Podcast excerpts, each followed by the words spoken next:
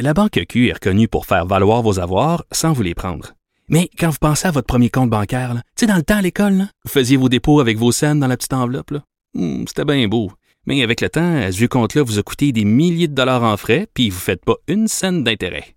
Avec la Banque Q, vous obtenez des intérêts élevés et aucun frais sur vos services bancaires courants. Autrement dit, ça fait pas mal plus de scènes dans votre enveloppe, ça. Banque Q. Faites valoir vos avoirs. Visitez banqueq.ca pour en savoir plus. Pendant que votre attention est centrée sur cette voix qui vous parle ici, ou encore là, tout près ici, très loin là-bas, ou même très, très loin. Celle de Desjardins Entreprises est centrée sur plus de 400 000 entreprises partout autour de vous.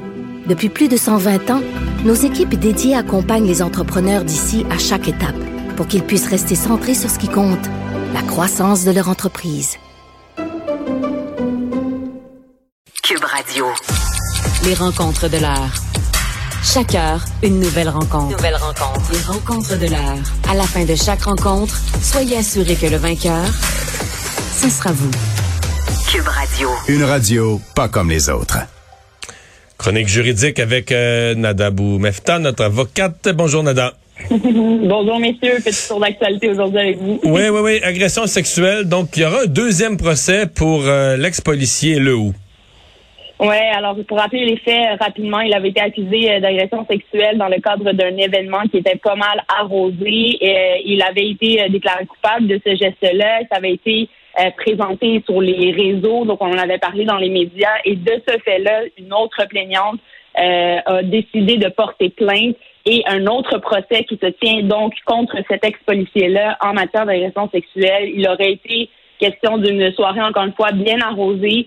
Une dame qui aurait passé la soirée avec lui, mais qui ne se souvient pas de grand-chose, à part que le lendemain matin, elle avait des douleurs le vaginales et anales suite à des gestes qui auraient été posés contre elle. Donc, une preuve quand même assez particulière dans ce cas-ci, quand on a une euh, témoin qui n'est pas capable de se rappeler de certains faits et qui est quand même capable d'établir, par exemple, qu'elle était présente avec lui, que c'était cet individu-là qui aurait causé ces gestes-là. Alors, on est à procès dans cette affaire-là. D'abord, rappeler aux gens, et encore une fois, toujours marteler ça, si vous avez été victime de ce type de, geste-là contre vous, il n'y a pas de prescription, donc de délai pour porter plainte. Ça peut être très difficile. On peut vivre un trauma suite à des événements comme ça. Donc, le temps ne joue pas contre nous. Et lorsqu'on est prêt d'y aller, vous pouvez demander également du support et de l'aide. Il y a plusieurs organismes qui peuvent vous aider et vous supporter là-dedans.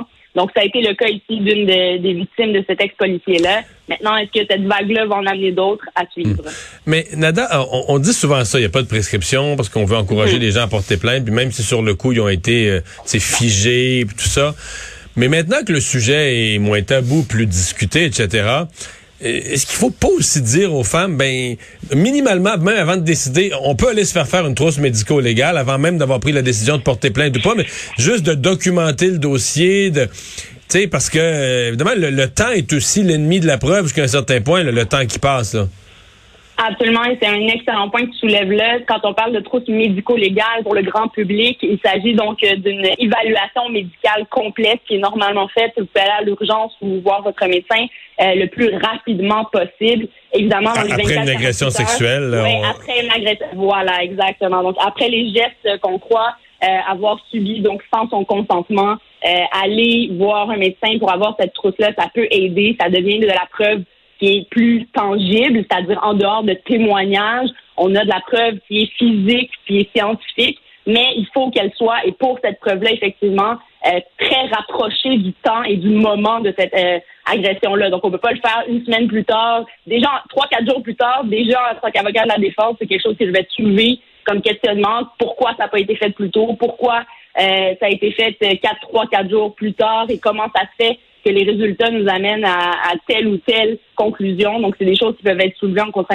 contre-interrogatoire, pardon. Mais lorsque c'est fait rapidement et tout de suite après, ben, c'est l'idéal, euh, évidemment, d'une preuve. Quand on peut avoir une preuve physique comme ça, il faut pas oublier qu'il y a des gestes physiques ou des agressions qui peuvent être pas, qui peuvent être portées contre quelqu'un sans que ça laisse de traces aussi. Hein. Donc, c'est pas parce qu'on n'a pas de traces médico-légales qu'on n'a pas de quoi porter plainte. Non, évidemment. Ouais, Nada, euh, autre dossier, le, le temps file, euh, la prison et des travaux communautaires pour Patrick Châteauneuf, un homme donc reconnu coupable suite à des gestes à caractère sexuel sur une mineure dont il était le supérieur.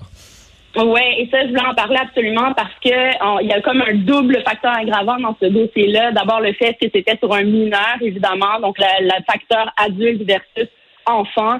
Euh, ça, mérite et ça milite en faveur d'une sentence qui est beaucoup plus élevée, mais aussi le fait qu'il était en situation d'autorité face à cet euh, employé-là et qu'il aurait possiblement fait des échanges, euh, et c'est là où on parle de l'heure, donc de tenter de donner quelque chose en échange de gestes sexuels. Donc vraiment, dans le niveau des facteurs aggravants, déjà selon la preuve ce qui a été euh, présenté là, au niveau, je pense qu'il a plaidé coupable dans ce cas-là, euh, on est déjà dans les sentences plus élevées. Ici, on le voit, là, il a de la détention en plus d'avoir des travaux communautaires. Qui, rappelons-le, des travaux communautaires, c'est pour remplacer euh, de la détention. Donc, possiblement qu'il y a eu des négociations à savoir, bon, ce monsieur-là peut purger une certaine peine, mais aura à compléter celle-ci une fois qu'il sera sorti, avec aussi une probation de trois ans, des conditions très strictes à respecter et probablement la difficulté à se retrouver un emploi où il aura des subordonnés qui sont mineurs ou plus jeunes ou des gens sur qui il sera en situation euh, d'autorité. Est-ce qu'il aurait le droit d'avoir euh, un, poste, un emploi, un boulot qui l'amène en supervision de jeunes?